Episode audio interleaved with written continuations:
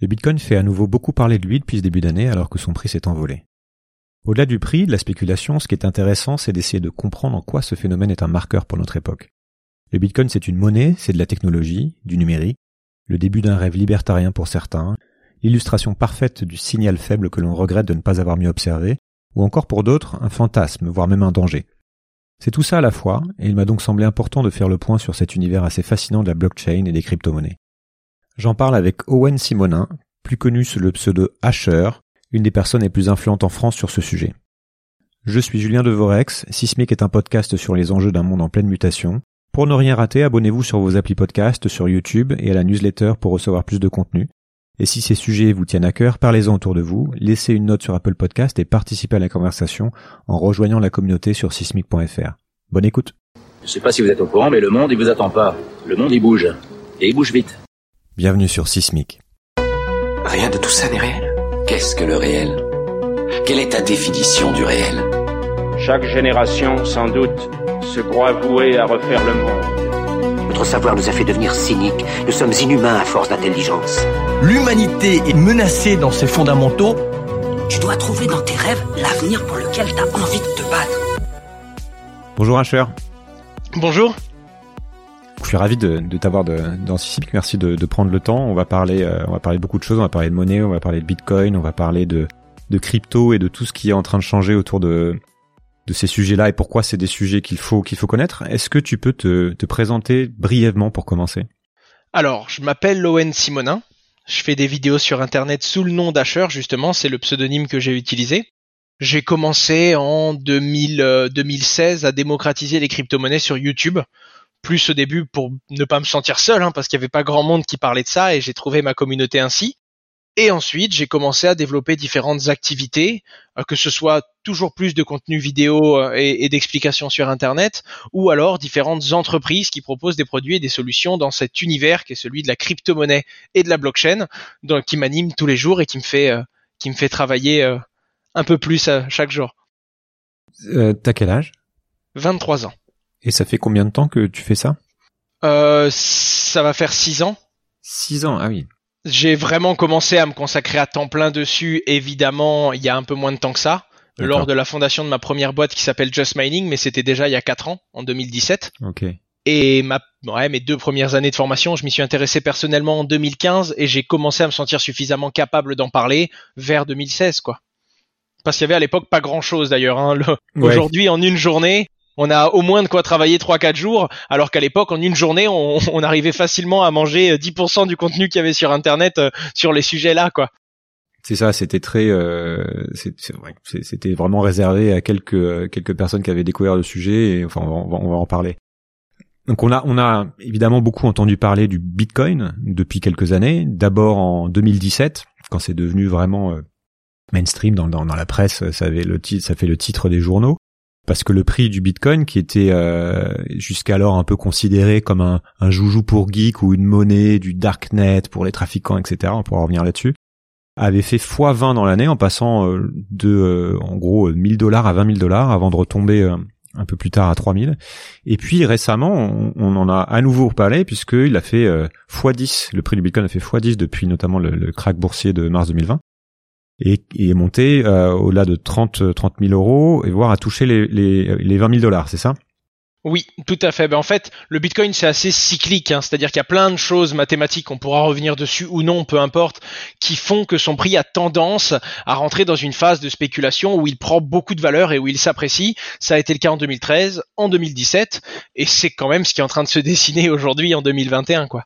Mmh donc j'aimerais que tu nous aides, donc à moi et à, tous ceux qui, qui, vont nous écouter, à mieux comprendre ce phénomène Bitcoin et plus largement les, les crypto-monnaies et la, la technologie sous-jacente qui est la blockchain. as déjà lâché le mot. Bah, tout simplement parce que ça, ça commence à compter, ça commence à, à peser, qu'on peut plus vraiment euh, l'ignorer. On va, on va en parler, on va dire pourquoi. Est-ce est que tu peux commencer par euh, définir de quoi on parle? Qu'est-ce qu'une crypto-monnaie? Comment ça marche en gros? D'où ça sort, à quoi ça sert, sans trop aller dans le, fonctionnement technique, même si c'est intéressant d'avoir quand même quelques bases. D'accord. Alors, la crypto-monnaie, on va parler de la toute première crypto-monnaie qui est le Bitcoin.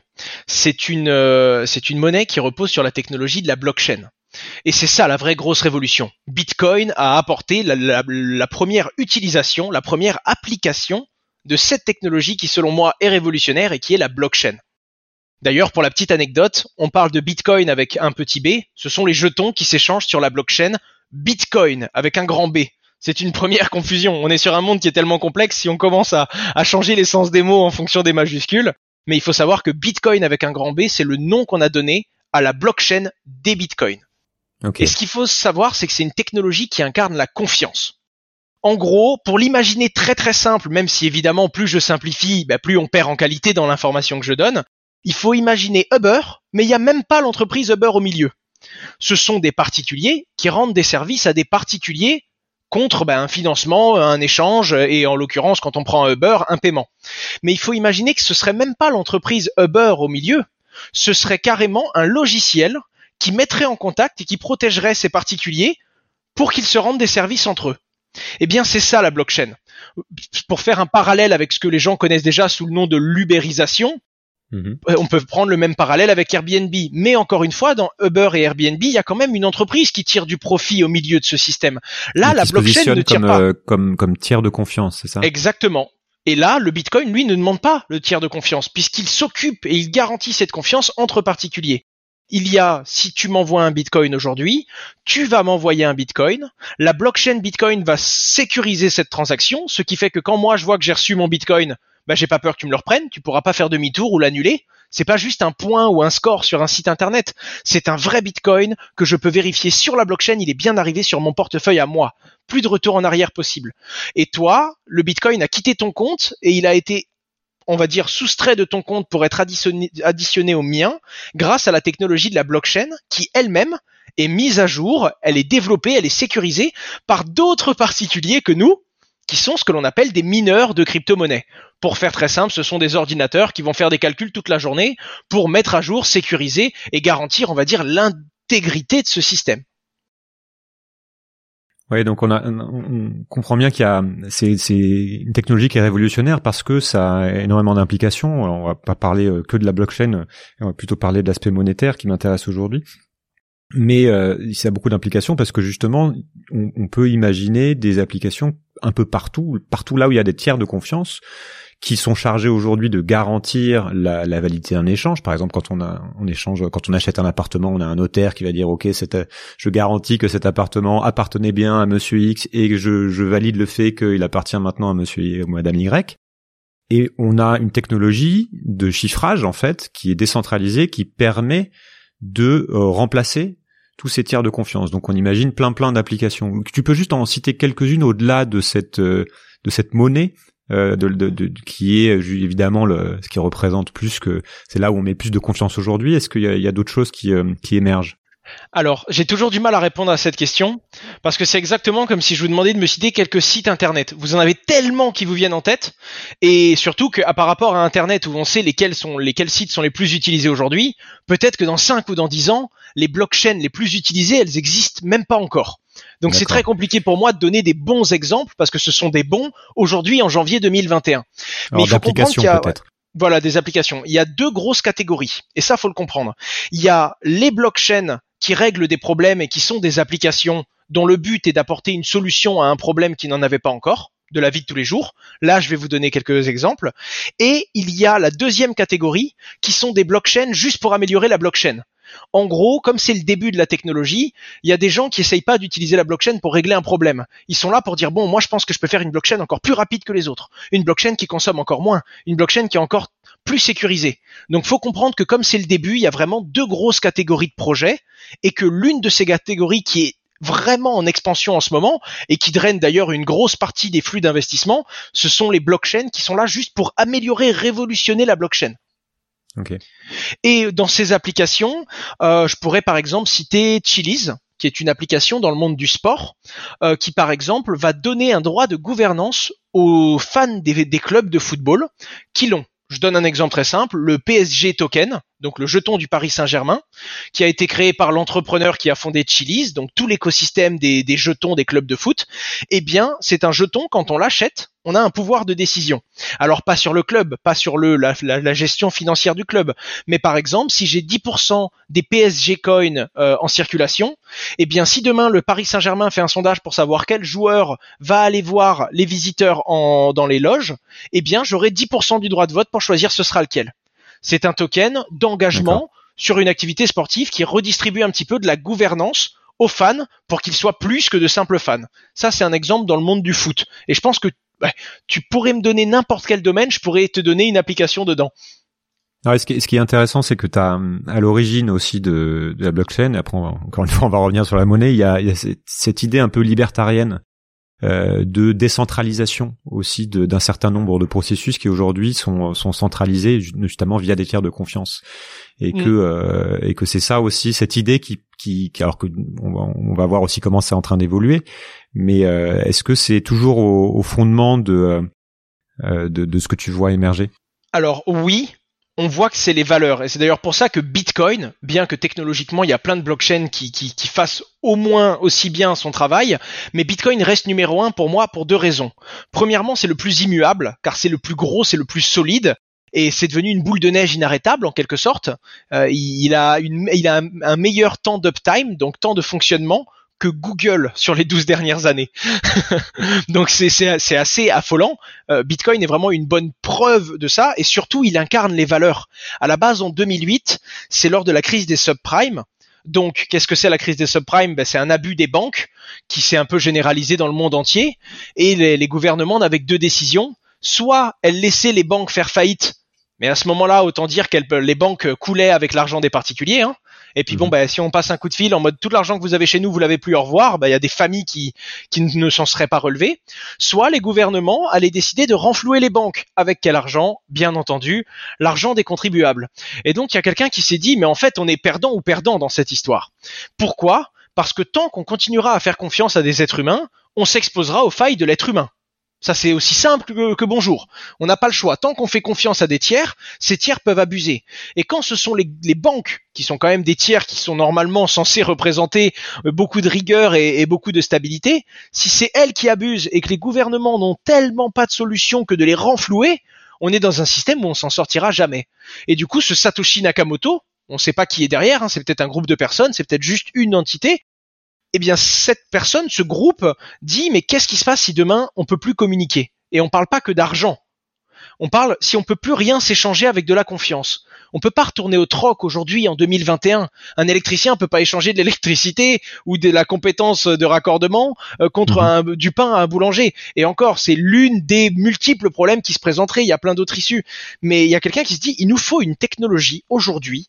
L'humanité est trop avancée pour ne pas avoir une technologie qui nous permet d'échanger de particulier à particulier, de pair à pair, en peer-to-peer, comme on dit, de, de s'échanger quelque chose de façon totalement immuable, inarrêtable, et sans qu'aucun aucune banque, aucun organisme supérieur puisse nous bloquer, nous geler, nous interdire cet accès, cette communication et cet échange entre nous. Et ils ont commencé à bosser sur un white paper, donc un papier blanc. C'est un peu, on va dire, le, le fondement de tout projet dans la blockchain. On dit qu'il y a le white paper du projet. Et le white paper du Bitcoin s'appelait à l'origine Electronic Cash to Peer, euh, euh, pardon, Peer to Peer Electronic Cash System. En gros, c'est vraiment un moyen d'échanger du cash électronique entre particuliers. C'était le premier concept qui a évolué en Bitcoin, euh, bit 0,1 les octets quoi. On est revenu Mhm. à ça, puis la monnaie, la monnaie euh, d'internet. Ce qui est intéressant, c'est qu'on ne sait pas, comme tu dis, qui est à l'origine de ça. On sait toujours pas. Tout à fait. Et que euh, c'est, ça fait aussi qu'il y a, un- il y a tout ce mystère en fait qui est autour de et qui, a, qui fait que le, c'est un phénomène qui, est, qui a été très incompris, euh, et qui est toujours très incompris par euh, par le grand public en fait, y compris par les médias qui en parlent. Est-ce que euh, pourquoi on parle bien plus Tu, l'as dit, c'est l'origine en fait de- des crypto-monnaies, mais pourquoi on parle toujours bien plus du Bitcoin que les autres? Qu'est-ce qui le, caractérise et qui en fait en quelque sorte l'étalon des autres crypto-monnaies qu'on appelle aussi euh, altcoin et, euh, et qui fait qu'il est si particulier? Alors, je pense qu'on pourrait donner plein de réponses différentes à cette question. Mais ce qui fait qu'il, pour moi, il est conservé par tout le monde et même ceux qui ont créé une blockchain qu'ils considèrent comme plus performante que Bitcoin selon leurs critères, même ces gens-là conservent du Bitcoin. Pourquoi? Parce que c'est la seule qui est vraiment immuable de par sa taille. Il y a encore beaucoup d'expérimentation, il y a encore beaucoup d'avancées, mais le Bitcoin, lui, ça fait 12 ans, il tourne, il marche. Ok, des fois les frais sont chers parce que le réseau est surchargé. Ok, on doit des fois utiliser des surcouches logicielles pour le rendre encore plus scalable et utilisable. Mais en attendant, il tourne, il fonctionne et jamais personne n'a mis la main dessus. Et même quand des gens auraient pu, de par leur puissance informatique, parce que ça c'est encore tout un autre sujet, mais auraient pu, parce qu'ils avaient suffisamment de mineurs, prendre le contrôle du réseau. Ces personnes-là elles-mêmes ont été montrées du doigt, parce que c'est un réseau qui est transparent, et ces personnes elles-mêmes ont diminué leur capacité à contrôler le Bitcoin pour que ça reste totalement autonome. C'est ça qui est incroyable. C'est-à-dire que déjà ce système, même si quelqu'un arrivait un jour à en abuser, on pourrait le voir. Car il est, même s'il a toujours été immuable jusqu'à présent, même s'il ne l'était plus, on pourrait le voir. Et donc, on n'aurait plus confiance en lui et donc il perdrait sa valeur. Hmm. Et donc, Bitcoin, c'est celui qui n'a jamais fait de petits détours. Et la seule fois où il a eu un bug vraiment mortel, c'est la communauté qui s'en est rendu compte, c'est la communauté qui l'a réglé, c'est la communauté qui est revenue en arrière pour le corriger et qu'il puisse continuer son, son fil. Donc, en plus, il a prouvé une résilience aux problèmes parce que, ben, comme toute technologie, il peut rencontrer des problèmes. Quand il y en a eu, c'est sa communauté qu'il a développée, qu'il a rendu plus scalable et qu'il a amélioré. Comme si c'était vraiment une, hmm. une, euh, il était en autopilote et ça arrange bien tout le monde parce que c'est sa valeur qu'il soit en autopilote et qu'il se contrôle sans que personne ne le gouverne. C'est ça, donc ça, n'appartient à personne. On ne sait pas qui l'a créé, mais en fait, c'est quelqu'un qui a, qui a, qui a bien travaillé, qui n'a plus le pouvoir dessus finalement, puisque ça, ça, ça n'appartient pas à un petit groupe qui aurait son contrôle ou qui aurait le code de départ et qui pourrait en faire quoi que ce soit. Tout à fait. Et ça a été conçu comme ça, justement, avec cette idée, tu l'as très bien expliqué aussi, de, de, de, créer quelque chose qui soit inviolable et qui ne puisse pas être manipulable, qui soit pas hackable, etc. Et c'est aussi pour ça que certains comparent le Bitcoin à une, à une valeur refuge, comme euh, pourrait l'être l'or, comme Tout à fait. dans laquelle on place de la confiance, qui d'ailleurs n'est pas, pas forcément quelque chose de, de tangible non plus, euh, mais dont le stock disponible quelque part n'est pas contrôlé ou contrôlable par un État ou l'institution. Est-ce que tu peux expliquer cette euh, cette idée de valeur refuge qui peut être quelque part contre-intuitive quand on pense à un asset virtuel? On dit mais ça n'existe pas finalement alors que l'or je peux le toucher. Enfin, tu vois. Alors, il y a déjà quelque chose à comprendre. Tout le monde n'est pas d'accord avec cette définition. Pour beaucoup, c'est une valeur refuge, mais pour beaucoup, une valeur refuge, c'est pas une valeur sur laquelle il y a beaucoup de volatilité et sur laquelle il y a beaucoup de spéculation. Et c'est le cas de Bitcoin. Bitcoin est jeune, il y a peu de volume. La, la crypto-monnaie en général, toutes les crypto-monnaies réunies, c'est à peu près un milliard de dollars. Enfin, 1000 milliards de dollars, excusez-moi. un trilliard. Il y a, il y a, il y a à peu près un trilliard. Il y a un an, euh, un an, un an et demi, on était descendu à 300 milliards. Donc on en était loin. Et donc forcément, quoi qu'on fasse, si quelqu'un un riche milliardaire vient et achète 20 milliards de bitcoin là maintenant tout de suite, il va faire exploser le prix. Tout comme quelqu'un qui vient et qui en vend une grosse quantité va faire baisser le prix méchamment. Et rien que pour ça, beaucoup de gens disent que ce n'est pas une valeur refuge pour le moment. Et je le comprends. Parce que c'est vrai que la valeur refuge, même l'or qui peut quand même swinger à certains moments, c'est des mhm. valeurs qui sont connues pour ne pas perdre 40% de leur valeur en une journée. Ça pourrait être le cas de Bitcoin, mais simplement parce qu'il est jeune. Pour moi, Bitcoin peut devenir même en accordant tout le monde, là je veux dire, hein, la valeur refuge. Même si pour certains, et notamment les technophiles, on le voit devenir. Car ce sont ces valeurs qui fait qu'ils se prononcent comme proposant un plan B inarrêtable et immuable en fait. Et si tout s'arrête autour de nous, si tout se ferme, si on nous donne plus le droit de payer, plus le droit d'avoir, plus le droit de conserver notre valeur, Bitcoin lui sera notre dernier garant. Et c'est ça qui est incroyable. Alors euh, ouais, tu peux développer un petit peu. Euh, tout à fait. pourquoi ouais. Alors pourquoi valeur refuge aussi? Parce qu'il est limité l'or c'est pas un, métal très résistant. Ok, c'est beau, on en fait des bijoux, il est précieux, d'accord Il y a une quantité d'or qui est limitée sur la planète, mais on n'a jamais vu une armure en or. Autant avoir un bon Kevlar sur soi ou un bon métal qui est beaucoup moins cher mais qui est beaucoup plus résistant. L'or, c'est vraiment sa rareté le fait qu'on sait qu'il est unique, on sait qu'il est précieux, euh, et c'est pour ça qu'on en veut, en quelque sorte. On sait que personne, aucune banque, aucun système ne va pouvoir d'un coup euh, diviser par mille le prix de l'or, parce que c'est le métal qui en lui-même sur notre planète est précieux. Eh bien, le Bitcoin lui-même a une quantité qui est limitée. Il n'y en aura jamais plus de 21 millions en circulation. Jamais ça suit une règle mathématique qui était très simple. Il y avait au début 50 nouveaux bitcoins toutes les 10 minutes ces nouveaux bitcoins étaient distribués en plus des frais de transaction, aux fameux mineurs qui sécurisaient les échanges des monsieur, euh, ben, vous et moi en quelque sorte, nos différents échanges à nous, en plus des commissions, on avait ces nouveaux bitcoins qui étaient générés. Quatre ans après, on est passé à 25 au lieu de 50 toutes les 10 minutes, puis ensuite 12,5 et là on est à 12,5 divisé par 2, 6,75 si je dis pas de bêtises. Alors, et je te donc, coupe peut-être sera- pour oui, faire une toute petite digression sur euh, sur les mineurs. bien sûr. Pour nous dire ce que ce ce que c'est en fait, ce sont ceux qui c'est d'ailleurs j'aime bien le mot mineur parce que ça dit bien ce que c'est, c'est-à-dire qu'on travaille pour extraire du Bitcoin en faisant tourner de des machines. Tout à fait. C'est le, le nom qu'on leur a donné justement par rapport à, à l'or au départ. Un mineur de crypto-monnaie, c'est un ordinateur. En l'occurrence, aujourd'hui, c'est un ordinateur très spécialisé avec des caractéristiques particulières. Ne pensez pas que vous pouvez le faire avec votre ordinateur portable. En tout cas, pas sur Bitcoin. Et c'est un ordinateur qui va travailler, faire des calculs pour sécuriser la blockchain. En gros, c'est lui qui va garantir, lui et le calcul de tous les autres. Je peux rentrer un peu dans le détail, mais il va nous falloir un bon 10 minutes Non, non, si je veux expliquer ouais. vraiment comment ça marche. Mais pour rester très large, ce sont les mineurs de crypto-monnaie qui fournissent la puissance de calcul nécessaire au réseau pour garantir son intégrité et être bien sûr et certain que personne ne le dirige et personne ne prenne l'ascendant sur les transactions. Parce qu'à partir du moment où quelqu'un prendrait le contrôle de ce système, ben, il pourrait en gros dire que le bitcoin qu'il a envoyé à monsieur B est resté dans son portefeuille même s'il l'a envoyé. C'est ce qu'on appelle la double dépense. Et c'est ce qui fait très très peur dans le monde du bitcoin.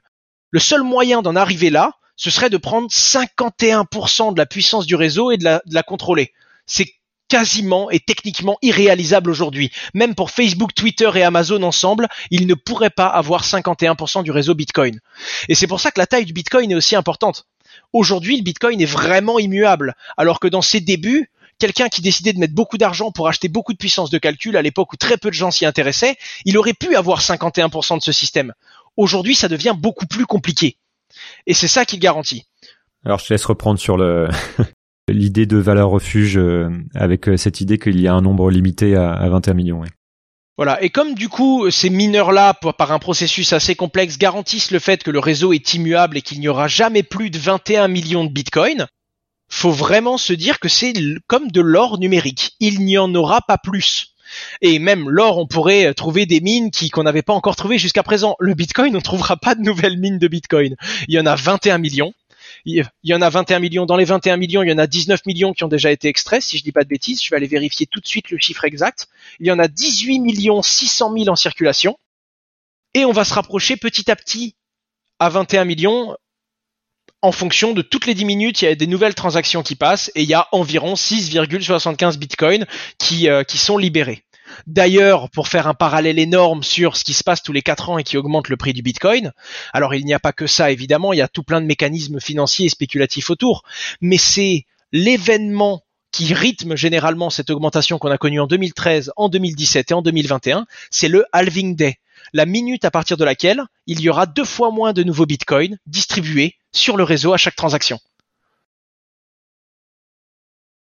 Donc de- depuis euh, justement depuis quelques mois, le Bitcoin a connu cette nouvelle hausse qui euh, qui le fait dépasser les 40 000 dollars de valorisation. Euh, bah, J'aimerais que tu continues là-dessus. Comment comment on explique ça?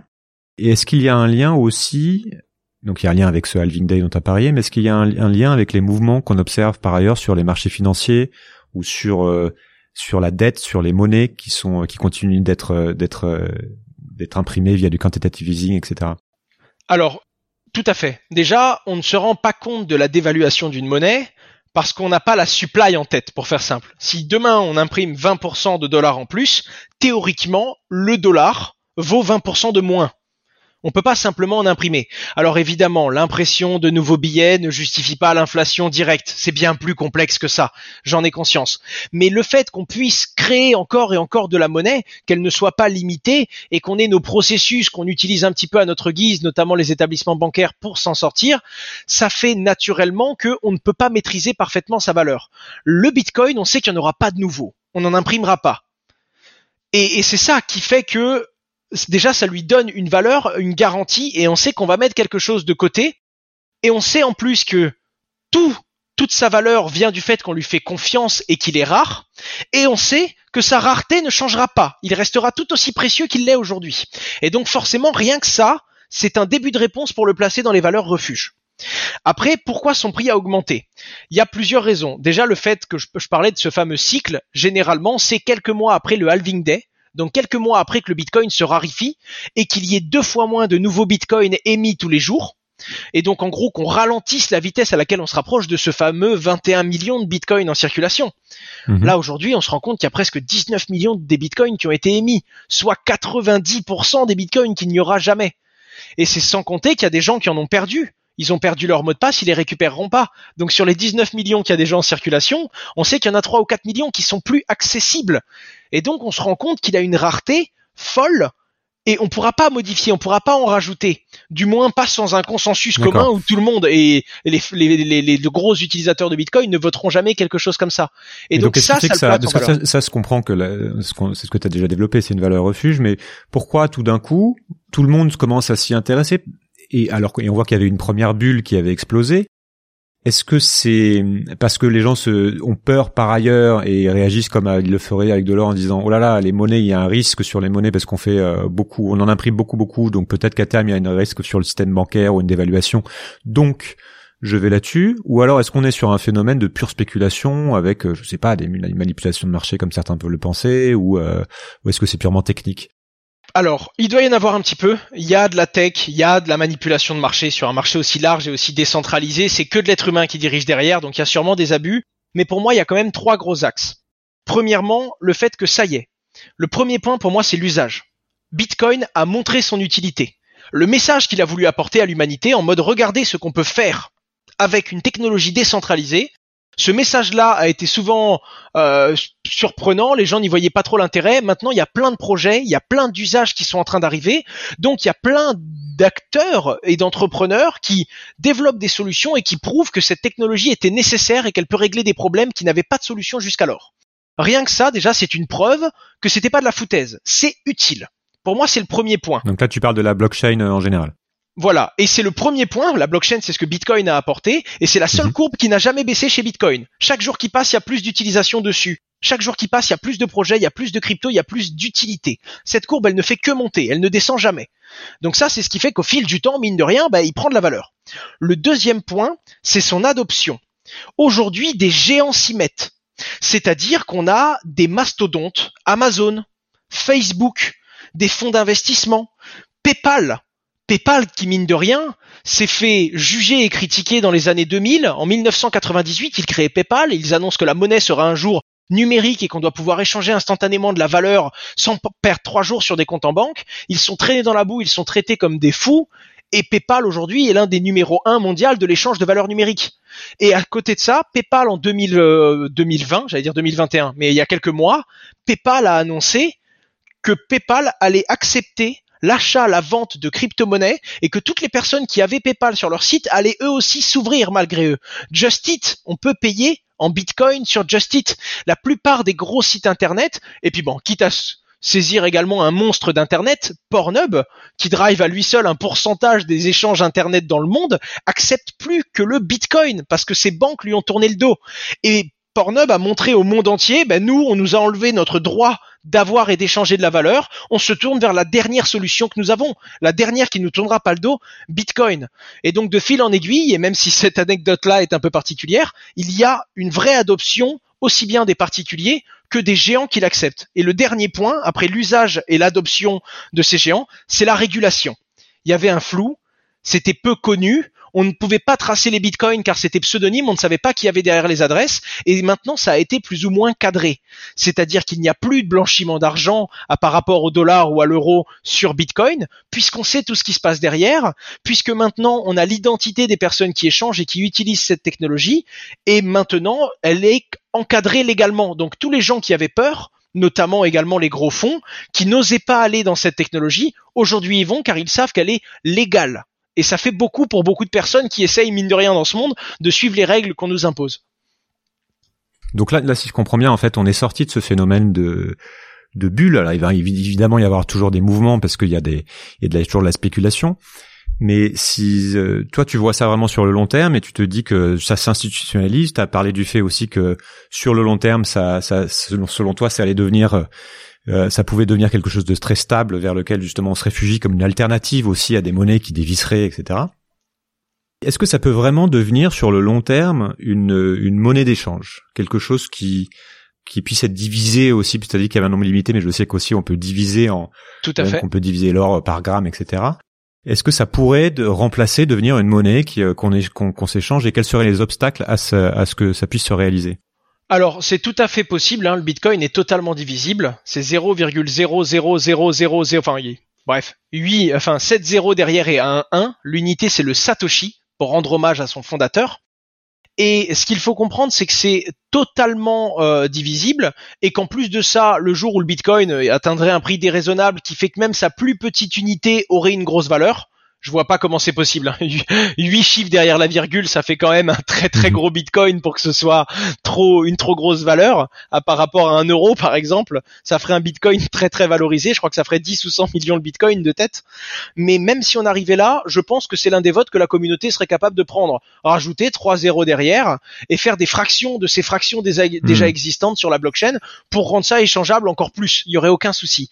Le seul problème qu'on aurait aujourd'hui, c'est pour utiliser le protocole de base, le protocole Bitcoin, qui lui, mine de rien, repose sur une technologie un petit peu ancienne, qui n'est pas suffisamment scalable pour que euh, 4 milliards d'êtres humains l'utilisent. En tout cas, pas le protocole de base. Il y a déjà des surcouches, donc des solutions logicielles. Je pense notamment au Lightning Network, qui va permettre de désengorger le réseau, de payer beaucoup moins de frais de transaction en mutualisant en quelque sorte les canaux euh, de la blockchain Bitcoin et euh, en diminuant drastiquement le nombre d'échanges qui sont faits dessus, du moins en les optimisant.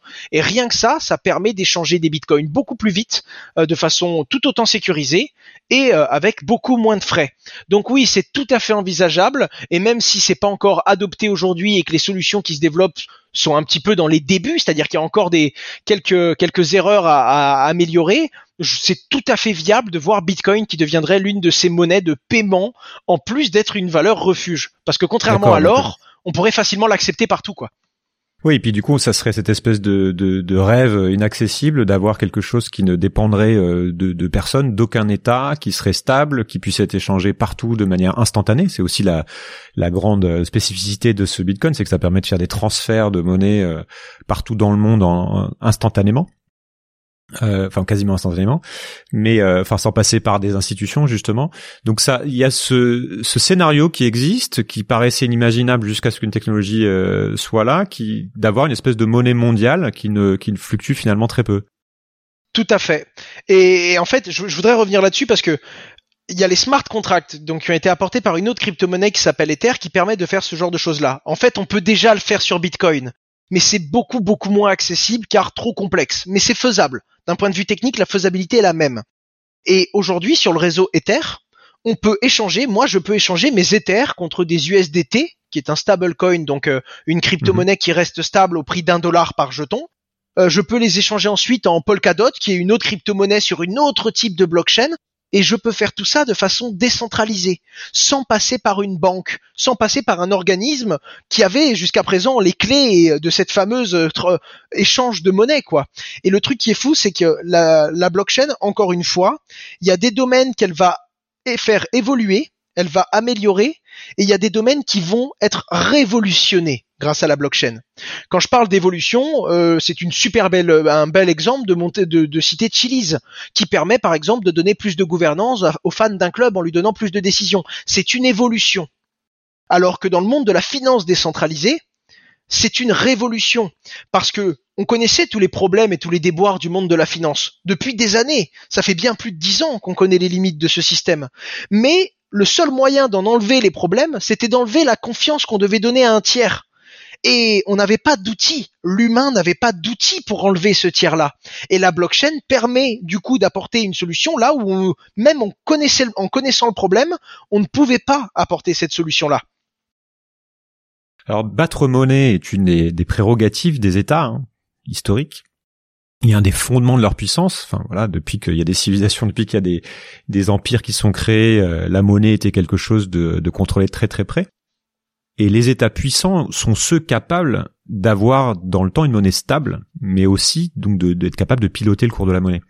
Et on peut imaginer que les États n'aiment pas du tout l'idée d'avoir une monnaie décentralisée comme le Bitcoin qui permettent aux gens d'échanger hors de leur contrôle.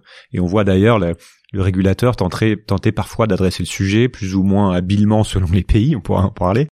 Qu'est-ce que tu peux nous dire des, des craintes qu'ont les États aujourd'hui sur les crypto-monnaies, ce que ça implique pour eux, pourquoi sont ces craintes et comment ils réagissent Est-ce qu'il y a un risque de, voir demain finalement les États interdire les cryptos euh, Est-ce qu'ils le peuvent d'ailleurs? Alors, l'interdire légalement, ils le peuvent. Suffit de faire une loi et déjà on va ranger pas mal d'êtres humains qui vont essayer de se tenir du bon côté de la case et qui vont essayer de rester dans les clous. On peut également traquer ceux qui l'utilisent. Mais pour l'interdire techniquement, à part enlever Internet aux citoyens, et là, de toute façon, on a déjà les gens dans les rues. Hein. On enlève Internet, c'est fini. Hein. Mais le seul moyen, c'est de leur enlever techniquement un accès au réseau. Il n'y a pas d'autre moyen. Et même si on leur donnait, il n'y aurait aucun moyen de fliquer vraiment et de vérifier s'ils le font. Donc ce serait une opposition très violente. Et surtout, l'État peut prendre des décisions aussi grosses, le gouvernement, désolé, je, fais l'amalgame entre les deux termes qui ne sont pourtant pas du tout, euh, qui n'ont pas la même signification. Et euh, la complexité, c'est que prendre une décision qui est rude, qui s'impose à toute la, à toute la population, mais avec des bonnes raisons, c'est faisable. Alors que interdire Bitcoin simplement parce que ça menace la façon qu'on a nous de gérer la monnaie, ce serait pas entendu. Et en fait, c'est pas entendable par le peuple. Les gens vont dire non, non, c'est une liberté que vous nous enlevez. Vous nous enlevez une liberté parce que vous n'avez pas de contrôle dessus. Et c'est la seule raison qui fait que vous nous l'enlevez, parce que vous n'avez pas de contrôle dessus. C'est dur. Il y a, hmm. j'avais un, homme euh, de, mon réseau que je respecte beaucoup, qui est un gros entrepreneur, qui me dit, tu sais, le meilleur régime politique qui n'existe pas, ce serait une monarchie, enfin une dictature bienveillante et éclairée. Mais c'est toujours pareil. Quand on a un dictateur, il est rarement bienveillant et éclairé. Et donc bon, c'est un juste milieu. Et là, c'est exactement la même chose. Là, c'est un système autonome qui permettra à tout le monde d'avoir des droits immuables. Et euh, l'État pourrait, enfin le gouvernement pourrait se défendre en disant on va l'interdire car ça nous enlèverait nous notre droit de contrôle et notre droit de gestion. Mais pas pour une vraie raison, simplement parce que ça leur enlèverait un contrôle sur les gens. Mais bien et les gens pourraient dire pourquoi vous avez vous aurez pourquoi vous auriez besoin de ce contrôle sur nous? Mais, mais tu vois ce que ça veut dire Enfin, c'est-à-dire qu'aujourd'hui on a euh, dans l'opinion publique générale, celle qui serait prête à aller dans la rue, enfin l'opinion publique large, euh, il y a quand même un grand grand désintérêt, enfin une grande méconnaissance de, de ce que c'est. Euh, il y a très très peu de gens qui possèdent du Bitcoin, etc. Donc on est encore à ce stade où demain un État pourrait dire oh là là, je vois monter le truc, je vois le, le danger par rapport à la souveraineté, donc je vais interdire ce truc-là tant que euh, bah, ça, ça, tant que ça ah, concerne très très peu de monde. Est-ce que c'est quelque, est-ce que c'est quelque chose qui que, qui est qui est déjà le cas quelque part dans certains pays où tu, tu vois émerger ce risque et grandir ce risque? Je crois qu'il y a des pays qui l'avaient interdit. En tête, j'ai le Maroc, j'ai l'Inde, mais qui sont revenus dessus assez rapidement et c'est une minorité. Et le truc qui est dur, c'est que si un État l'interdit, il serait seul pour l'instant. Et comme la plupart des États, en plus de ça, ont créé une régulation allant dans le sens de l'acceptation de cette monnaie, très très dur d'aller voir des entrepreneurs qui se sont pliés en quatre pour respecter les, règles euh, en vigueur dans leur pays, pour ensuite leur dire ouais mais en fait même si vous respectez les règles, on veut plus, on a réfléchi. compliqué, surtout dans une période où ce qui a fait également, et je l'ai pas mis dans mes trois points, mais ce qui a fait également monter le Bitcoin, c'est qu'il y a eu une crise sanitaire sans précédent qui a mis un bouleversement énorme d'un point de vue économique, il y aura des retombées sur le monde financier, et il y a des gens qui pour la première fois se disent oula, je dois pas juste me contenter de mes acquis, je dois trouver des alternatives et vite.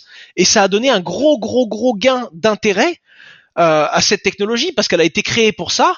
Et puis c'est toujours pareil, on ne se rend compte de nos libertés que quand on nous en prive. Et les gens qui n'avaient jamais remis en, cause leur banque ne s'intéressaient pas aux solutions alternatives. Quand ils se sont dit, oula, il y a un vrai gros problème, tout le monde va retirer, il y a des gens qui se battent pour du papier toilette, comment je protège ma valeur, moi? Et donc, ils ont fait des recherches, et donc, ils ont pris conscience de ces solutions qui, jusqu'à présent, n'étaient pas nécessaires à leur vie. Hmm. Et donc, même si c'est vrai que le Bitcoin pourrait encore être interdit d'un point de vue euh, légal, je ne vois pas comment ça pourrait être possible, car jusqu'à présent, ils ont avancé dans le bon sens, donc très très dur de faire demi-tour sur des décisions. Et l'intérêt commun, l'avis positif du monde vis-à-vis de cette technologie est en train d'aller dans le bon sens. On s'y intéresse de plus en plus, on comprend qu'il n'y a pas que la spéculation, que c'est utile, et on comprend les valeurs qui l'ont fait créer. Beaucoup moins aujourd'hui que demain, mais par rapport à 2017, c'est plus du tout la même histoire. En 2016, j'avais vraiment du mal à avoir 5 ou 600 personnes intéressées à ce sujet.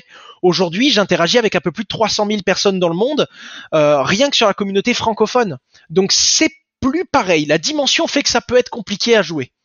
Et quand on a des, des, des pays comme la Chine qui va créer sa, son, sa crypto, sa propre crypto-monnaie, est-ce que c'est euh, ça dépend de, du Bitcoin ou c'est un tout autre projet pour essayer justement de, de le contrecarrer? Alors, je pense, encore une fois, je ne peux que faire des plans sur la comète, donc je demande beaucoup de recul et je veux pas partir d'un mauvais œil et, et, critiquer quelque chose qui n'existe pas encore. Mais je pense que la monnaie chinoise n'empruntera au Bitcoin que le principe de cryptographie, c'est-à-dire la méthode technique qui permet de tenir le réseau. Il y a de hmm. grandes chances que ce soit totalement opaque pour les gens qui l'utilisent et qui en ont, mais totalement transparent pour le gouvernement. Ils auront un petit, une petite liste pour voir qui a combien, quand, comment, qu'est-ce qu'il achète, pourquoi, où, qu'est-ce qu'il hmm. pense, en gros. Parce que mine de rien, en ayant une vue sur le compte en banque de quelqu'un, on sait tout ce qu'il fait, on sait tout ce qu'il vit, on connaît ses penchants, on connaît ses problèmes, on connaît ses intérêts, et on connaît son métier, sa vie, son rythme. Et c'est un pouvoir, encore une fois, la technologie de la blockchain est très puissante. Le Bitcoin, lui, emmène les bonnes valeurs. Mais on peut très bien prendre la technologie du Bitcoin uniquement pour que ce soit rapide et avec très peu de frais, mais enlever tous les côtés, tout le côté décentralisé, enlever mmh, tout le côté transparent. Et donc, faut bien comprendre ça. Je pense que ça va dépendre de l'application qu'ils vont faire de cet outil très puissant qu'est la blockchain. On peut faire un parallèle direct avec un fusil là. Hein. La, technologie est incroyable et elle permet à l'homme de, se défendre à l'époque des animaux et d'aller chasser, sauf qu'on a bien vu que l'être humain était capable d'avoir plein d'autres idées et d'usages pour un fusil. Je voudrais, euh, finir après on ira un peu sur la, problématique aussi énergétique et technologique qu'il y a derrière, qui pourrait être aussi une, limite à ça. Euh, euh, pour bien comprendre aussi quels sont les risques liés à aux échanges et à la détention aussi de donc euh, de, de, de Bitcoin et des autres crypto-monnaies puisque donc c'est la technologie en elle-même est inviolable mais néanmoins quand on la détient pas en physique, quand on détient pas ces bitcoins en physique, ils sont stockés quelque part sur des plateformes qui ne sont euh, pas des banques, qui ne sont pas forcément reconnues. Donc il n'y a pas à quel point en fait c'est structuré et à quel point où on en est en fait de cette euh, de cette stabilisation des acteurs du marché du puisque c'est souvent présenté comme comme un truc qui est encore pour les euh, pour les trafiquants, pour les on entend souvent ça même encore quand on regarde le JT de 20 heures, c'est ouais, ça sert surtout à acheter de la drogue, acheter des armes, enfin, on est encore dans ce cliché. Ouais, c'est de la désinformation complète. Hein. À l'époque, on pouvait comprendre que parce qu'au tout tout tout début, il y avait aucune régulation, il y avait rien du tout. Donc c'est pas le Bitcoin qui avait qui servait à ça, il n'avait pas été créé pour ça. Mais les premières personnes à chercher une alternative pour faire passer de la valeur sans contrôle sont des personnes qui ont besoin de faire passer de la valeur sans contrôle. Donc forcément au début, ceux qui ont percé le mystère avant les autres parce que la problématique de la décentralisation n'était pas encore là ou alors elle était très peu présente. En 2008, il y avait quand même des un, arrière-goût de on a besoin de ces solutions. Mais les premières personnes qui l'ont utilisé, certes, c'était pour faire des choses euh, qui, se doivent de rester euh, confidentielles et qui veulent cacher.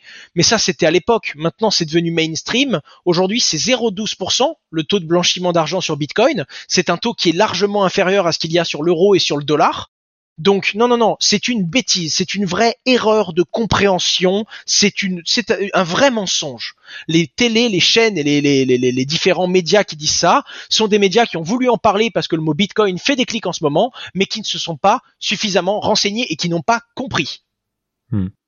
Ça c'est un, c'est un fait. Maintenant comment? Eh bien en fait il faut comprendre que Bitcoin n'est pas anonyme, il est pseudonyme.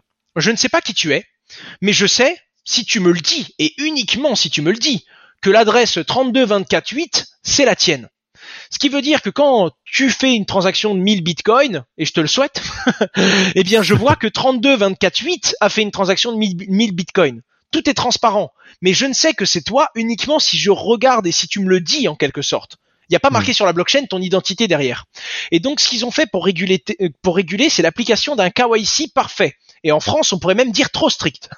en gros, quand on veut échanger du bitcoin ou en recevoir, quand on va générer une nouvelle adresse et qu'on veut leur revendre, c'est-à-dire en faire rentrer de l'argent fiat, des euros et des dollars, vers le Bitcoin ou faire l'inverse, revendre ces Bitcoins contre des euros ou des dollars, ce qui ce serait la base de, l'action de blanchir d'ailleurs, hein, eh bien à ce moment-là, et précisément à ce moment-là, on se doit de remplir un KYC complet. ça, veut, dire Know Your Customers, c'est-à-dire vous devez connaître votre client et c'est une norme mondiale euh, qui fait que l'on doit euh, avoir la pièce d'identité de la personne qui veut procéder à l'échange, un justificatif de domicile. Si c'est une personne qui envoie beaucoup d'argent ou qui veut en sortir beaucoup, une justification sur ses fonds. Et ça, pour le coup, bien que c'est un contrôle des gouvernements sur ce qui se passe un peu sur Bitcoin, du moins qui rentre, qui sort dessus, hmm. ça empêche carrément intégralement, parce que c'est jamais à 100% non plus, le blanchiment. Parce que Bitcoin, contrairement à un échange de cash, il laisse une trace. C'est la pire idée au monde d'aller faire quelque chose d'illégal avec du Bitcoin. Autant le faire avec du cash. Le Bitcoin, c'est exactement pareil, mais ça va laisser une trace dans un registre qui ne s'effacera jamais. Avec les outils qu'on a eu en 2020, il y a Chain Analysis, qui est quelqu'un qui analyse et qui remonte les transactions, qui a réussi à obtenir des adresses qui ont fait des échanges sur des sites pédopornographie en 2013, donc ça remonte, hein. on est on est sur plus de 8 ans, et qui grâce à des vieilles vieilles vieilles adresses qui avaient fait des choses illégales et qui pour ressortir de l'argent aujourd'hui ont donné leur KYC, ils ont réussi en moins de deux mois ou trois mois d'analyse avec des forces spéciales d'aller et de retrouver le, le fondateur et de faire tomber son site internet. Huit ans après. Donc en gros, tous les crimes qui ont été commis sur Bitcoin sont écrits. Mais on a ça parce que euh, sur le moment justement où on veut aller sur des monnaies euh, fiat. Si demain on peut payer en Bitcoin, on n'a plus cette euh, cette barrière en fait à la, enfin c'est-à-dire qu'on n'est plus obligé de s'identifier, ce qui ce qui peut être aussi souhaitable pour beaucoup de gens. Mais alors, ça peut être souhaitable pour beaucoup de gens, mais ça c'est le problème de l'anonymat. Je hmm. comprends tout à fait le mec qui dit ça regarde personne quelle marque de pot de yaourt je mange, j'ai envie de le cacher. C'est louable. Mais malheureusement, la personne qui veut un anonymat complet, je parle pas d'une discrétion. La pseudonymité c'est bien pour ça. Je parle de quelqu'un qui a vraiment un dégoût profond pour le fait d'être tracé et qui se veut être un anonyme pur et dur. Malheureusement, sur 100 personnes avec ce genre de comportement, eh, il y en a quand même que 10 qui veulent protéger leur vie privée. Il y en a un bon 90 hmm. qui sont pas là que pour protéger la marque des yaourts qu'elles mangent. Ok. Et c'est ça qu'il faut bien comprendre. Et, et, c'est assez complexe parce que c'est un, c'est un jeu de funambule. Des fois, les gouvernements en ont abusé. On l'a bien vu. Il y a eu de l'espionnage industriel aux États-Unis, l'histoire Snowden. Enfin, il y a eu des, des centaines d'exemples qui font que dès qu'on en laisse un peu trop au gouvernement, c'est lui qui abuse. Mais à l'inverse, dès qu'on laisse un peu trop de liberté aux citoyens, c'est lui qui abuse. On en revient à un problème d'humain finalement. Mais le paiement fait qu'on devra s'identifier quand même. Mais il va y avoir des moyens de s'identifier sans dire qui nous sommes. C'est ça qui est incroyable. Non mais d'accord. Donc on est sur une alternative vraiment vraiment vraiment très crédible qui est naissante, hein, qui est en train de se stabiliser, mais qui peut demain devenir un, un nouvel étalon euh, Or, enfin une espèce, voilà, une, vraie valeur refuge euh, décentralisée qui n'est pas contrôlée, qui peut être une réponse justement à pour des gens qui cherchent, qui ont peur de euh, de, de l'instabilité financière. Et on voit qu'on imprime avec le la quantité de dettes qu'on imprime aujourd'hui, on, se dit aussi qu'à terme, enfin certains disent qu'à terme il y a un risque sur euh, sur les banques, sur les monnaies, pour qui pourrait avoir de l'inflation. Aujourd'hui, c'est c'est pas encore ça, parce que l'inflation est sur les marchés, mais mais que donc il y a c'est une alternative à tout ça et ça a été construit comme tel et que peut-être que demain ça peut devenir aussi quelque chose qui puisse s'échanger et qui permettre qui, qui permette de jouer le rôle de enfin qui rend bien la fonction de la monnaie qui est euh, de, de transférer d'échanger euh, euh, de la valeur.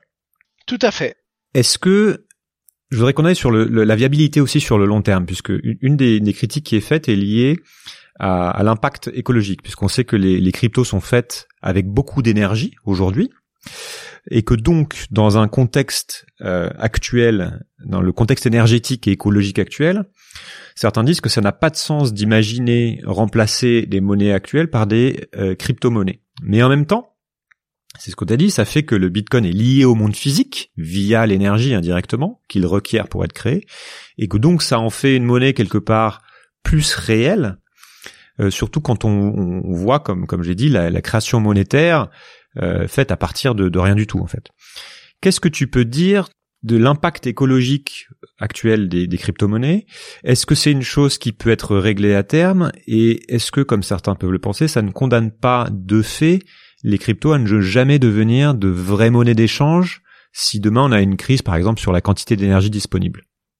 Alors déjà, euh, on parle d'une technologie qui consomme de l'électricité l'une des rares énergies qu'on arrive à générer euh, de façon euh, verte. Hmm. Donc déjà, rappelons-nous quand même qu'on est sur une nouvelle technologie qui se base sur quelque chose où, quitte à se concentrer sur quelque chose, on sait générer de l'énergie verte. Alors que là, on, est quand même dans une époque où on voit des, des associations qui se battent contre des des, centrales nucléaires en disant que c'est une aberration euh, et, qui, font fermer des centrales nucléaires en forçant des gouvernements à se tourner vers des puits de charbon. Euh, on, est dans un monde où on a l'impression que tout est un problème en fait. Déjà, on parle de l'électricité. Ensuite, il y a quelque chose à savoir. Le mineur d'électricité, et non pas parce que c'est un bon être humain, est un, être qui comprend qu'il doit vivre en, euh, communion et protéger son environnement mais le mineur va consommer à plus de 4, je crois que c'est 70 ou 80%. J'ai peur de dire une bêtise, mais c'est dans cette échelle-là, de l'énergie verte. Toute la consommation du réseau Bitcoin est assurée à 70 ou 80% par de l'énergie verte. Et j'aimerais vous dire que c'est parce que les mineurs font attention à l'environnement, mais pas du tout. Les mineurs ont besoin de payer l'électricité le moins cher possible pour que ce soit rentable entre guillemets d'extraire ce Bitcoin et de sécuriser les transactions. Et donc, ils vont là où il y a de l'énergie que personne ne veut, c'est-à-dire les sources géothermiques en Islande, c'est-à-dire les barrages hydroélectriques qui proposent de l'électricité pas trop chère que 8 mois dans l'année quand il pleut trop, etc., etc. Et, elle se localise physiquement proche de, proche de ces sources, c'est ça? Exactement. Donc, de base, en plus d'être un, un apport électrique, c'est un apport qui, de par raison capitaliste, est à grande majorité de l'énergie verte. Premièrement. La deuxième chose, c'est que dans les mêmes proportions, d'accord Le réseau, les différentes crypto-monnaies euh, consomment sept fois moins d'énergie que le système d'impression, de gestion des billets, des distributeurs et que le système financier actuel. Dans les mêmes proportions, je dis bien. Donc, oui, euh, enfin c'est vraiment quelqu'un qui, qui, consomme 5, qui regarde quelqu'un qui propose une nouvelle, une nouvelle technologie qui consomme 2 et qui lui dit ouais mais ça marchera pas, ça consomme 2 quand même. c'est facile, c'est facile. Et ensuite les gens disent ouais ça consomme tout autant que tel pays. Venez, on fait un petit calcul de ce que consomme le système financier mondial à l'heure actuelle. C'est c'est pas un petit pays perdu qu'on va comparer à ça. Ça va être quelque chose de beaucoup plus gros. Donc c'est un par rapport à quoi? Et par rapport au service qu'il rend, il ce n'est pas une aberration. Il y a une raison quand même qui fait qu'on en parle beaucoup, c'est que les médias, tout comme le ouais ça blanchit de l'argent, ça fait du clic. Donc quand on s'intéresse au Bitcoin et qu'en plus on y met un scandale en mode aberration écologique, boum, ça porte beaucoup d'intérêt dessus et c'est parfait pour les médias. Voilà pourquoi ça s'est énormément répercuté. J'ai pas le nom du média, mais ça vient d'un média à la base. Hein. Mhm. C'est une bêtise qu'a sorti un média. Et je dois malgré tout faire l'avocat du diable en donnant quand même un point contre parce que là, je viens quand même que de donner des points pour, qui sont des bêtises qui disent que Bitcoin ne consomme pas trop. Il ne consomme pas trop, c'est une bêtise, mais une partie de sa consommation est inutile. Et ça, il faut être capable de se rendre compte. J'ai fait une vidéo entière qui s'appelle Et si le Bitcoin ne consommait jamais plus? En gros, pour faire très très simple, le Bitcoin, si demain il y a deux fois plus de mineurs, ça va consommer deux fois plus d'énergie, mais ça ne permettra pas de gérer deux fois plus de transactions. À partir de ce moment-là, le réseau consomme de plus en plus parce qu'il est plus miné, il est plus utilisé, mais n'apporte pas plus de transactions. Et ça, c'est un modèle qui, d'un point de vue humain, qui se veut d'être durable dans le temps, n'est pas scalable. Mais, petit a, on peut l'améliorer. Il y a des moyens d'améliorer techniquement cette consommation d'énergie et de l'optimiser à travers le temps. Et petit 2, il y a des nouvelles formes de blockchain qui vont jusqu'à consommer 10 000 fois moins que le Bitcoin. Et on pourrait même imaginer des surcouches Bitcoin qui, elles, ne rajouteraient pas de consommation d'énergie et permettraient quand même de faire plus de transactions. Puisque ça va en gros faire plus de transactions off-chain, c'est-à-dire hors de la blockchain, et envoyer que le strict nécessaire sur la blockchain Bitcoin. Je m'explique. Imaginons que tu me donnes 10 euros, je te rends 5, tu me rends 2, je te rends 1, eh bien, on peut tout simplement faire l'addition et les soustractions de ce qu'on s'est fait et résumer tout ça en un seul échange. Tu es d'accord? Mhm. Mhm. Et on peut donc diminuer par 7 les échanges qu'il y a eu entre nous avec la même finalité. C'est le concept très très très simplifié du, du Lightning Network. Là, c'est vrai, là, je l'ai vraiment simplifié. Hein. Mais en gros, c'est ça. Et, et, ce que je veux dire, c'est que non seulement c'est pas une aberration, c'est une vraie grosse incompréhension. Et les seuls petits problèmes qu'il y a réellement, ils sont réglables à travers le temps et on a les outils pour les améliorer. Donc ça, tout comme le blanchiment d'argent, c'est une bêtise. Qu'est-ce que tu penses de l'évolution? Je sais pas à quel point tu es spécialiste de, des autres sujets monétaires, mais euh, certains disent qu'il y a des, risques à terme, comme j'ai expliqué, sur euh, une monnaie comme l'euro, euh, voire même le, dollar, avec la quantité qu'on imprime. Et tu as, un peu évoqué le sujet. Est-ce que tu penses que que toi à terme le, le Bitcoin peut être quelque chose de plus sûr que ces monnaies qui aujourd'hui sont des monnaies de référence? Alors oui, modulo le fait que je ne suis pas un expert et je ne dois pas avoir la maturité et le recul financier que vous avez. Déjà parce que ben moi je me suis construit en découvrant le, modèle financier Bitcoin avant de comprendre celui traditionnel que je suis encore en train de découvrir à côté. C'est aberrant d'ailleurs, ça fait peur. Mais euh, je l'ai appris dans l'autre sens, donc je me permettrai pas de donner mon avis sur la question où je me sens pas vraiment pertinent. Et par contre, j'ai compris quelque chose là où pour moi Bitcoin est une évolution, car dans la, la vie d'Européens que nous avons, euh, un, un système qui est vraiment développé, on voit qu'on peut améliorer des choses. J'ai rencontré des Africains qui eux m'ont parlé de Bitcoin comme étant réellement un sauveur. En mode, nous, notre monnaie perdait 20% par jour. Ça nous a sauvé la vie. Le Bitcoin, c'était la seule solution qu'on ait eue. Et donc ces gens-là ont, de par leur expérience, leur triste expérience, ont déjà eu l'application de Bitcoin qui les a sauvés. Alors que moi, je vois tout ce qu'on peut faire de cet outil, comment on peut l'améliorer. Eux, ils ont déjà survécu grâce à ça. Et donc, quand je vois la monnaie du Venezuela qui s'est effondrée et le cours du Bitcoin au Venezuela, enfin les demandes de Bitcoin qui ont explosé à la hausse, quand je vois comment la Grèce et certains citoyens ont pu rebondir et protéger leur valeur face au Bitcoin, je peux déjà le dire que, en fonction de l'expérience que j'avais eue, que j'aurais eue, je pourrais dire oui, Bitcoin est une alternative. Est-ce qu'elle est meilleure? Est-ce qu'elle est beaucoup plus durable? Moi, je le pense, mais c'est le temps qui nous le dira. Mais en attendant, oui, pour certains et dans certains cas, c'est une réponse, très clairement si on prend du, recul par rapport à, tous ces mouvements financiers euh, dont, on a parlé là, notamment récemment, il y a une chose moi qui me frappe, c'est la, la concentration de valeur sur les assets numériques. Tu vois, on voit que la, valeur des bourses américaines est concentrée dans le dans les entreprises en fait qui sont issues du numérique, euh, soit directement soit indirectement, dans les Gafa qui, qui représentent une part énorme de euh, de la valorisation totale les entreprises qui passent le mieux la crise, euh, y compris cette crise sanitaire, sont celles qui, qui maîtrisent les outils numériques. Et on voit qu'il y a eu euh, bah forcément aussi de, avec tout ce que ça implique, le fait de travailler à distance, etc. Et euh, on voit ces monnaies numériques donc qui prennent de la valeur. Toi, t'es donc t'es jeune, t'as 23 ans, t'es autodidacte, tu as une influence déjà forte et grandissante via ta communauté en ligne. Comment est-ce que tu perçois et tu vis ce, ce, basculement en fait, euh, qui, qui peut être un basculement d'époque si tu veux vers le tout numérique? C'est quoi cette vie numérique et comment tu la vis toi? Alors, ça fait beaucoup de questions. ouais, tu peux répondre à celle que tu veux. je, je, je, vois ça comme une suite logique de ce que j'ai connu moi. Mais bon, à l'âge de 12 ans, j'avais un téléphone dans la main. Donc euh, mon père ne le verrait peut-être pas de la même façon et confronter son point de vue au mien pourrait être très intéressant étant donné qu'il connaît aussi la technologie des crypto-monnaies et il doit la vivre différemment. J'ai juste peur d'une chose, ça va très vite.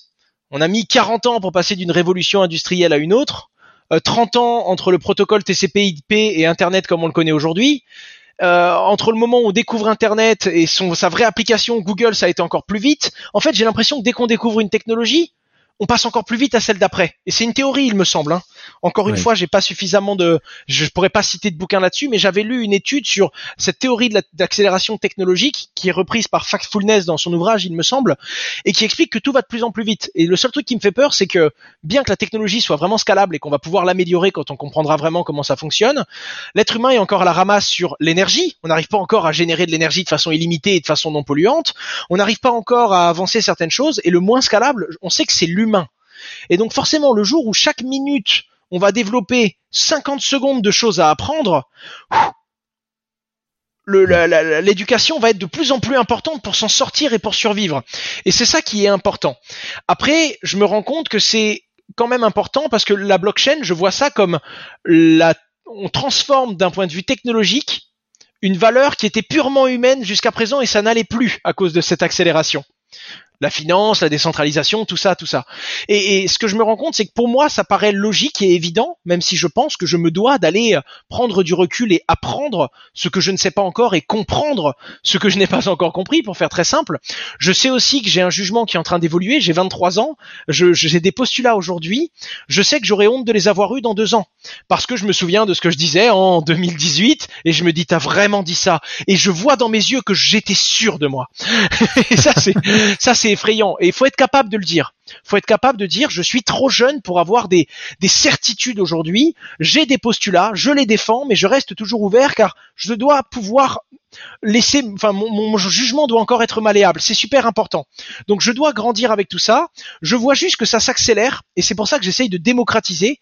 Et c'est pour ça que ça me plaît également, car je me rends compte que l'éducation va être de plus en plus important. L'éducation, c'est la seule chose qui est vraiment scalable. Aujourd'hui, si je veux de plus en plus de pierres autour de moi, je finirai par prendre les pierres que tu as chez toi. C'est comme ça, c'est la matière. Elle est limitée. Rien ne se crée, tout se transforme. Si je veux toutes les voitures blanches du monde, à un moment, ben, je vais finir par prendre les voitures blanches des autres.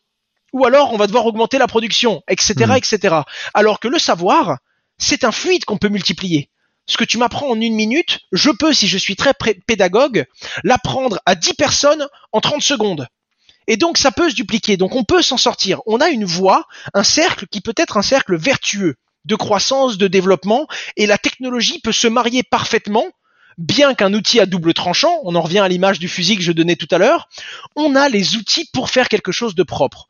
Et surtout, le côté humain qui, s'épanouit dans le capitalisme, c'est le développement quelle que soit l'espèce qu'on peut observer sur Terre, elle va se reproduire, elle va essayer de prendre de la place, de se développer. L'être humain est devenu intelligent, on s'est rendu compte qu'on pouvait pas simplement se reproduire et essayer d'être le plus possible, que c'était pas scalable. On a commencé à développer différentes règles euh, économiques, sociétales, qui font qu'aujourd'hui on avance en société et on se développe. Et on est l'une des rares espèces à avoir fait ça. Et, et on se rend compte que ben, on doit quand même s'épanouir dans le développement, avoir le droit chacun d'essayer de performer. Et le capitalisme a un petit peu absorbé, on va dire, cette course au développement de l'être humain et développement technologique, développement de, de tous les, les différents domaines. Et je me rends compte dans la blockchain, et c'est ce qui me plaît, on peut faire ça sainement. C'est le premier écosystème où euh, c'est pas rentable de taper sur tout le monde autour de soi. Le plus rentable, c'est de tous collaborer pour que ce système reste autonome et décentralisé. C'est la première fois qu'ils ont réussi à faire un système pour que si tu es le plus gros requin, si tu es la pire espèce, si tu peux détruire tout autour de toi, eh bien le plus rentable, ce sera de prendre soin du système. Si tu as 51% des- de, de la puissance de calcul de Bitcoin, si tu peux en un claquement de doigts faire effondrer le système Bitcoin, eh bien tu le feras pas parce que tu seras simplement devenu le roi de quelque chose qui ne vaut plus rien. Et ça, c'est une valeur que d'un point de vue de très jeune être humain, je l'avais trouvé nulle part ailleurs dans le monde. Nulle part. Ni dans des écrits, ni dans des ouvrages, de ce que j'ai lu, de ce que j'ai entendu, de ce que j'ai appris, de ce que j'ai vécu. Je n'avais jamais trouvé un modèle qui se pouvait être vertueux. Du moins de ce que j'en comprends. Je pense qu'on va finir là-dessus. Je- trouve que c'est une super conclusion de, de, connaître ton point de vue sur, euh, sur le monde et sur le, sur le système et sur euh, et, et quelle valeur tu mets là-dedans. En espérant qu'il soit pas biaisé, évidemment, hein, parce que je découvre des choses quand même. Et puis, il y a sur une jeune valeur qui est celle des crypto-monnaies, on est encore sur un marché pris à 90% par de la spéculation euh, bête et méchante. Donc, on est encore dans, enfin, pour un pour un domaine qui peut porter d'aussi belles valeurs, on n'y est pas encore tout à fait, du moins pas uniquement. Mais c'est normal. La bulle d'Internet a fait qu'Internet a perdu toute sa valeur en quelques heures, alors que les gens avaient raison. 30 ans après, Internet est devenu ce qu'ils avaient prédit. J'aime beaucoup ce que tu ce que tu dis sur le sur le fait que bah effectivement tu tu, tu as tout à fait conscience que euh, que tout ça bouge, que tu euh, que tu as encore plein de choses à apprendre et je te rassure même à à, à mon âge à 39 ans, euh, j'ai toujours la même impression puisqu'il y a il y a énormément de de choses qu'on découvre et plus on creuse, plus on découvre tout ce qu'on ne sait pas finalement. Donc c'est sans fin, mais en tout cas c'est j'aime beaucoup cette posture et euh, et je, je la partage à 100%. Alors peut-être tu as déjà un petit peu répondu J'allais finir, mais c'est une question que finalement que je pose souvent en fin d'interview. Qu'est-ce qui, quand tu regardes le monde aujourd'hui, qu'est-ce qui te fait peur et qu'est-ce qui au contraire te rend euh, optimiste par rapport à l'avenir, peut-être au-delà de de ce sujet que tu viens d'évoquer, puisque tu me sembles quand même regarder beaucoup de choses. C'est c'est un petit peu triste, Julien, mais il y a quelques rayons de soleil que je vois et j'essaye de m'y raccrocher. Mais le truc qui me fait peur, c'est de voir qu'on accélère tellement, tellement, tellement, tellement que quand on aura compris qu'on aura fait une bêtise irrémédiable, il sera trop tard. Et j'ai un postulat assez pessimiste sur ce que je vois aujourd'hui. Euh, Je me rends compte qu'il faut être heureux et qu'il faut vivre pleinement parce qu'on a une chance énorme. Et moi, je m'intéresse également à l'univers, je m'intéresse également à comment fonctionnent toutes ces choses, les statistiques, les probabilités, pourquoi, comment, qui je suis, pourquoi je suis tout petit, pourquoi je suis dans le seul système solaire où on a pu étudier des êtres vivants, est-ce qu'il y en a d'autres? Enfin, je me rends compte que c'est quelque chose de très très large. Je me rends compte qu'on a eu une chance incroyable et que l'humanité elle-même peut tout gâcher mais je me rends compte également qu'il y a cinq ans je l'aurais pas vu. Je me rends compte également que j'arrive à comprendre que c'est bien l'écologie, mais pourtant j'ai une voiture à essence et je viens au bureau avec. Parce que même si je le sais, même si j'en ai conscience, il y a des choses, on peut pas tout changer du jour au lendemain, et même si on le fait, c'est un effet colibri, parce qu'il faudrait que toute la planète s'y mette, donc il faut qu'il y ait une prise de conscience globale pour qu'on fasse un vrai changement, et j'ai peur que cette prise de conscience globale arrive cinq heures avant qu'il y ait la vague géante qui nous tue tous. Si c'est une vague, bien entendu, j'en ai aucune idée. Et, et que qu'au moment où on s'en rende compte, on puisse juste se dire mince.